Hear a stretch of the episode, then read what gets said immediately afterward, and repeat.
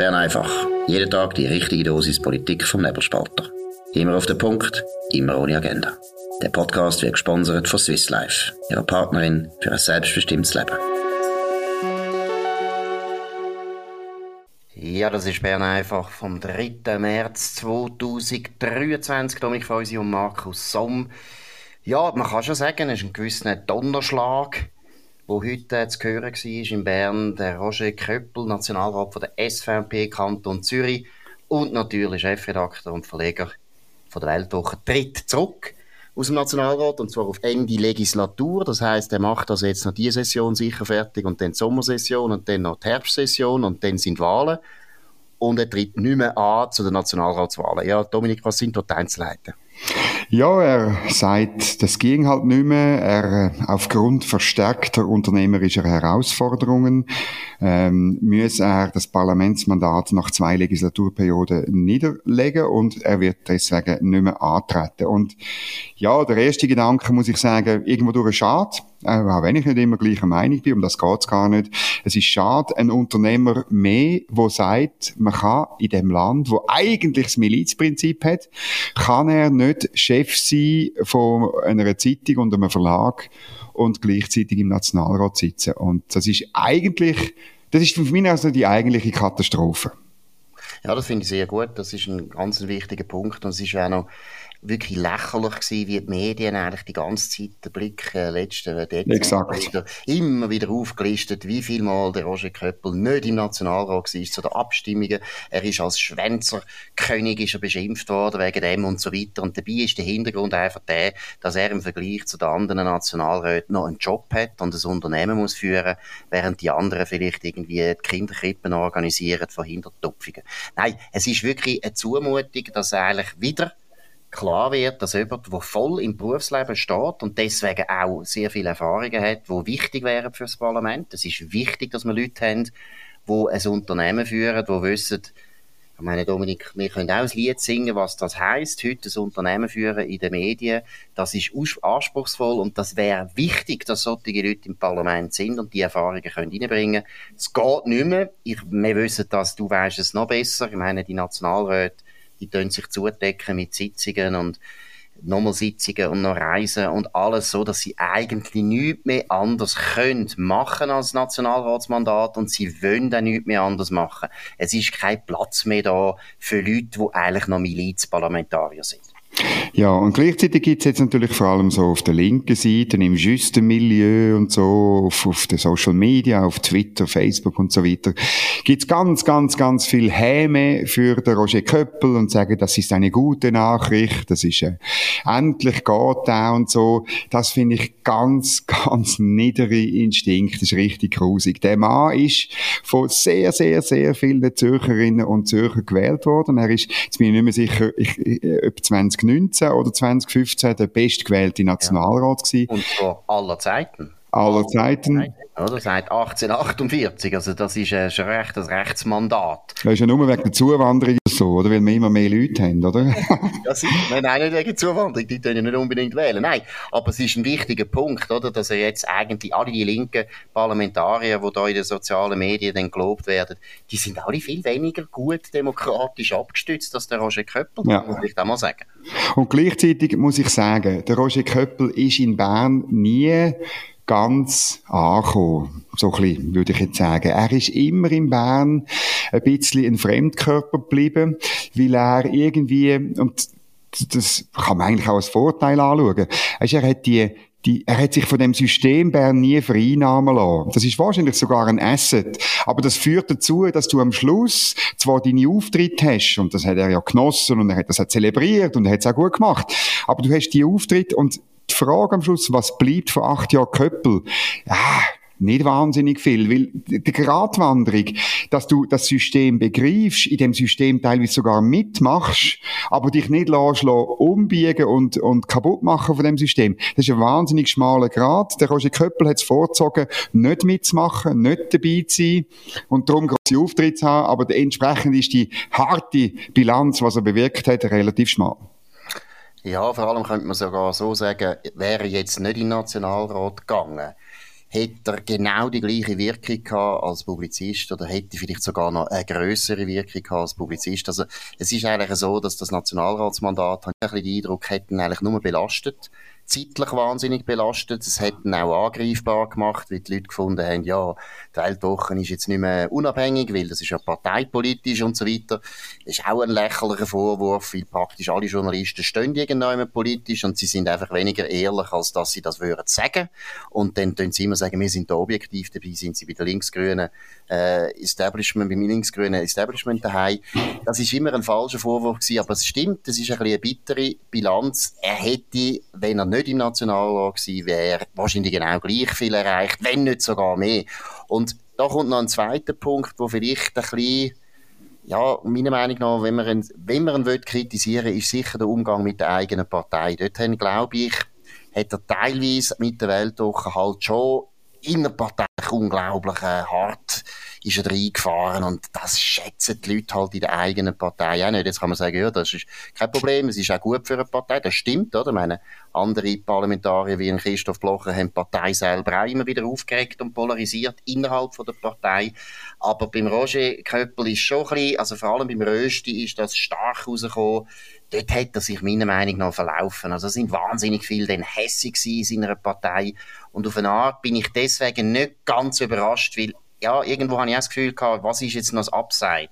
Was kann er jetzt noch in Bern bewirken, weil er auch in der eigenen Partei zwar als absolut unbestrittener Star der Rhetorik und als Publizist ja sowieso. Und ich meine, er hat der Partei viel gebracht. Die öffentlichen Auftritte sind sehr gut. Er hat viel Stimmen gebracht. Er hat immer wieder neue Themen lanciert über die Weltwoche. Das hat der SVP alles geholfen.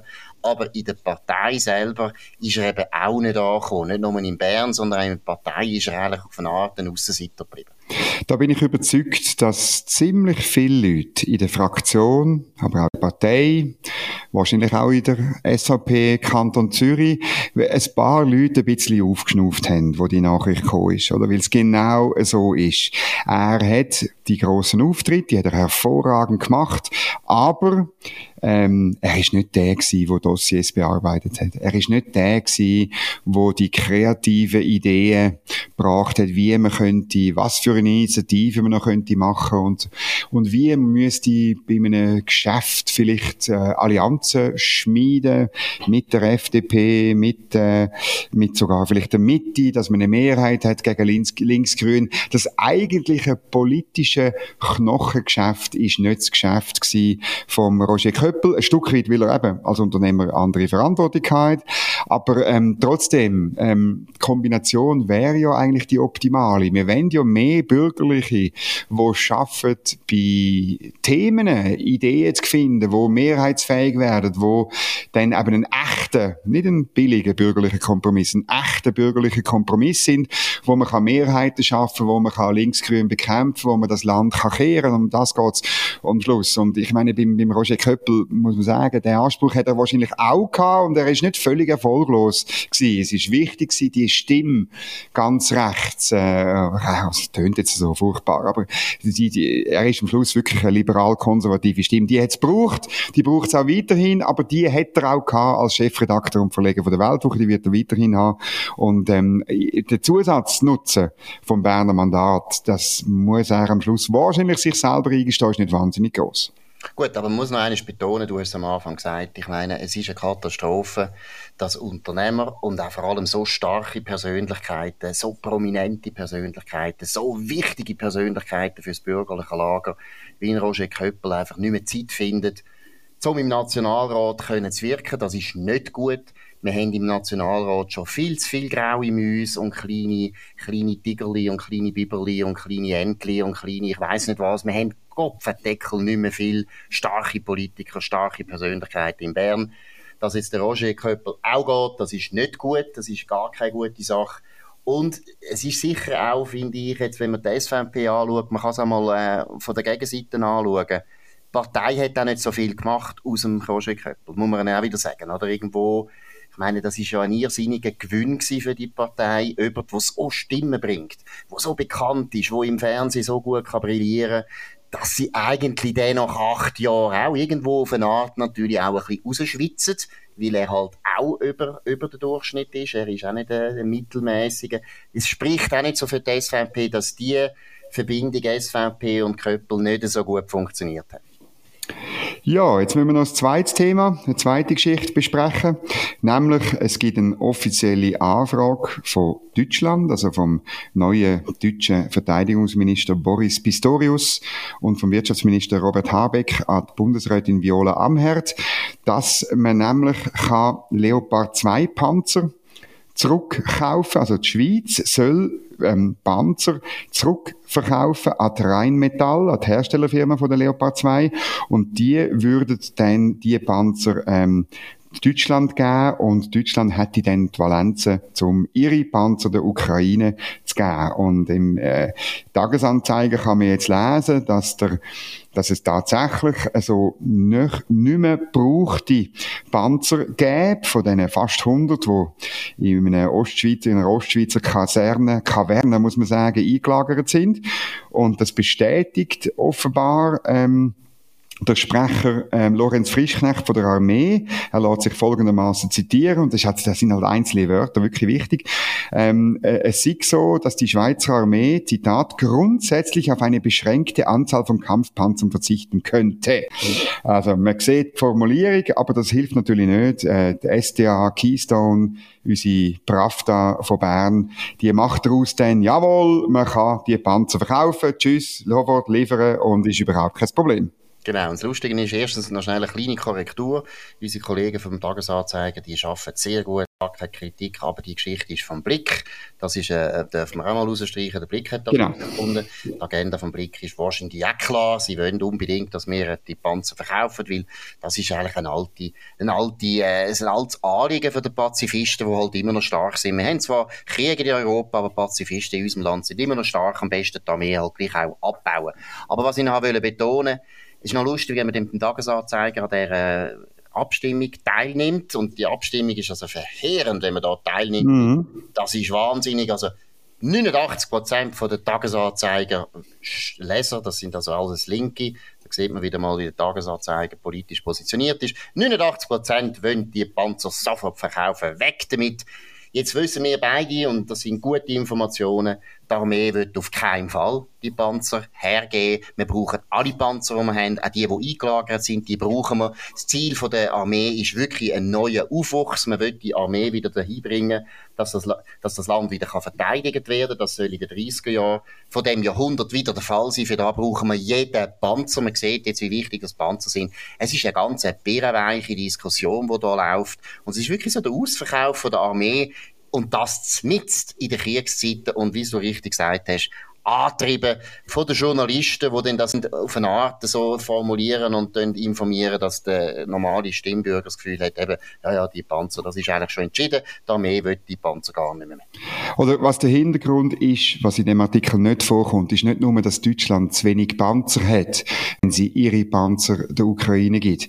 Das Problem ist, dass Deutschland vor allem Panzer hat, die nicht funktionieren. Also die 96 Panzer, die eben von der Schweiz Schweizer Armee eingelagert sind. Die sind nicht einfach eingelagert und ihrem Schicksal überlassen. Ja, sondern die funktionieren, genau. Ja, nein, die, die, sind eben gepflegt, oder? Die, die kannst, die kannst eben, da kannst du wieder ein bisschen, ein bisschen Diesel reinlassen, ein Hoch auf den Diesel bei dieser Gelegenheit wieder mal. Kannst Diesel reinlassen, kannst, ähm, ich weiß gar nicht, haben Panzer, äh, äh, muss man da den, den, den Zündschlüssel drehen oder auf den Knopf drücken, das, äh, mir als Gebirgsfüsilier weiß ich das nicht. Aber auf jeden Fall mit denen kannst du rausfahren und kannst etwas machen.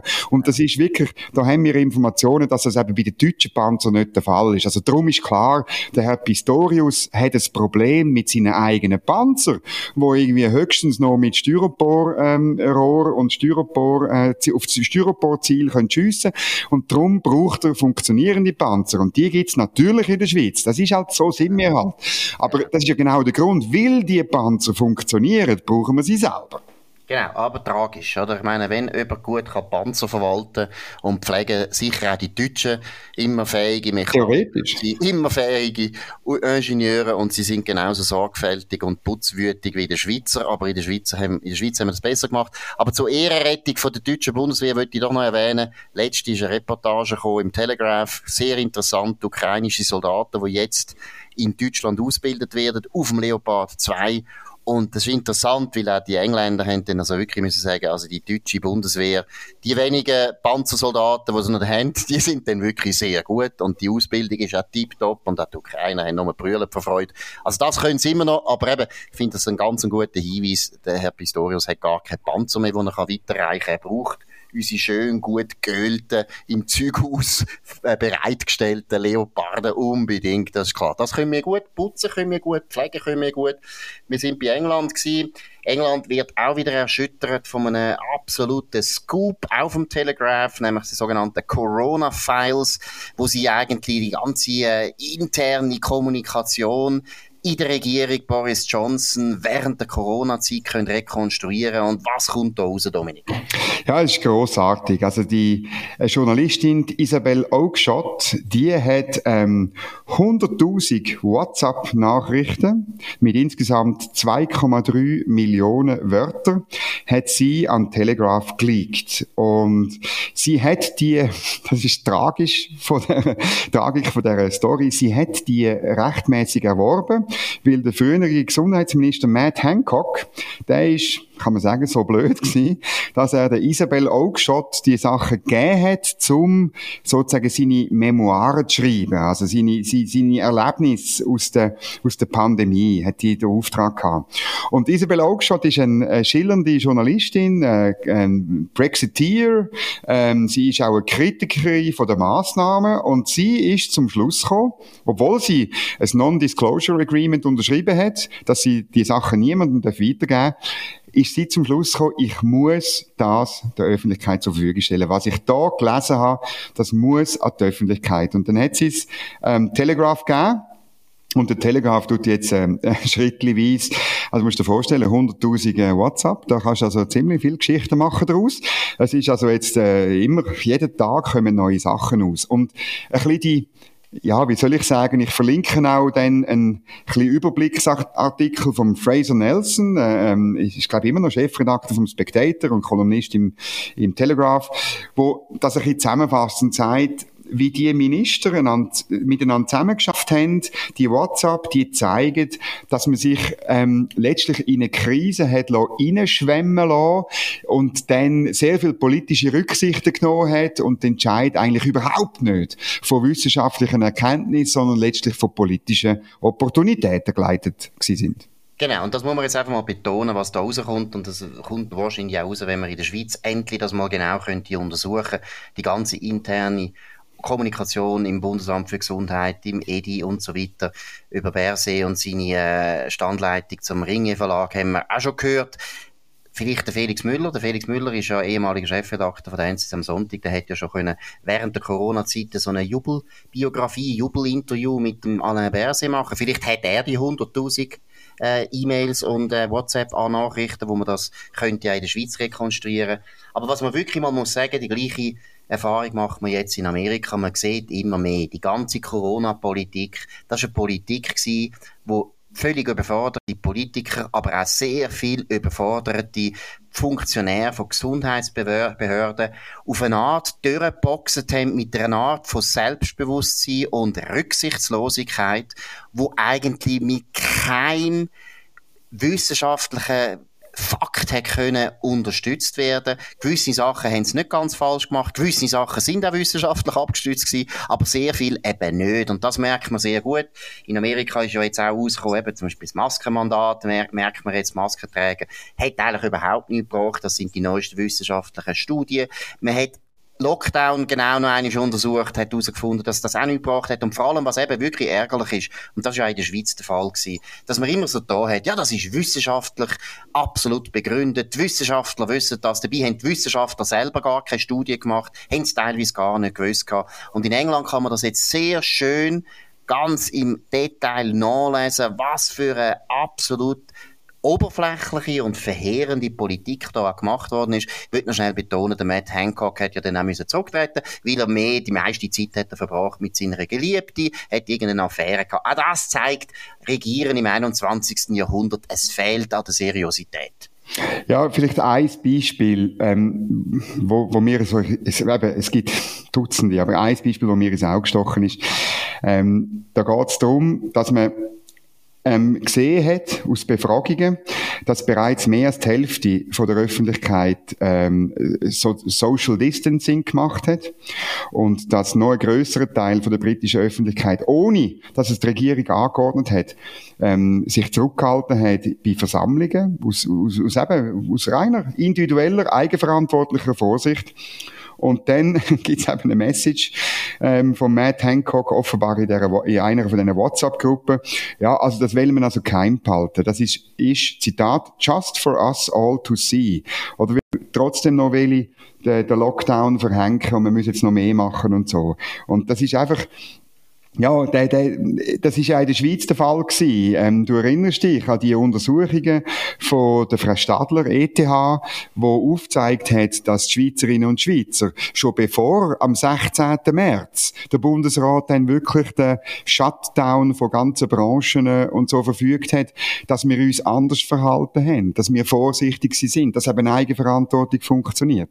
Und ähm, wir hätten das auch wieder bei uns auch schön geredet, also das ist ein anderes Thema, wie man die Wissenschaft missbraucht missbraucht hat, wie man sie instrumentalisiert hat. Aber da sieht man wirklich, es ist eine politische Pro-Lockdown-Clique, wo, wo, wo nicht in der Lage ist, jetzt im Nachhinein zu sagen, wir haben uns komplett toschen, wir haben uns in etwas rein schwemmen lassen und haben einfach irgendwelche Sachen gemacht. Und dann eben kommt noch dazu, wo sich selber nicht dran gehalten hat. Übrigens, der Boris Johnson auch Teil von diesen WhatsApp-Gruppen natürlich. Ähm, ähm, die Frage ist ein bisschen, die ich hätte, wie viel bleibt an ihm hängen an dem? Ja, genau. Also, es zeigt natürlich äh, eigentlich eben schon seine Schwäche und das ist der Grund, warum er nicht mehr Premierminister ist. Er hat wahnsinnig geschwankt. Er hat zuerst nämlich vernünftig das Ganze beurteilt, hat nicht wollen in dieser Hysterie mitmachen und dann plötzlich hat er auch die Nerven verloren, hat auch völlig überbest. Äh, tragische Figur, aber ich will es noch einmal betonen, da, wo du jetzt auch noch einmal gesagt hast, da ist eine Politik gemacht worden, wo man behauptet hat, es gibt keine Alternative. Die Wissenschaftler sagen uns das, wenn wir das nicht machen, werden wir alle sterben. Das hat nicht gestummen das ist, sind, es ist Kopfdeckel wirklich an Grenzen vom Lügen gegangen, was die gemacht haben. Und ich bin ziemlich sicher, auch in der Schweiz hat man das auch so gesehen. Wir haben Gott sei Dank eine Kollektivregierung, da muss man einfach wieder mal betonen. und direkte Demokratie. Ja, und der Bundesrat hat bei uns einfach eine andere Politik müssen machen, weil der Alain Berset, anders als Matt Hancock und der Boris Johnson, nicht einfach können machen, was sie wollen, sondern die Regierung hat halt auch Widerstand geleistet. Da muss man wieder mal eins betonen. Ich glaube, das ist eine der ganz grossen Leistungen von Uli Maurer, wo eigentlich niemand gewusst hat, aber der Uli Maurer hat wahnsinnig stark immer wieder bremst, hat die richtigen Fragen gestellt.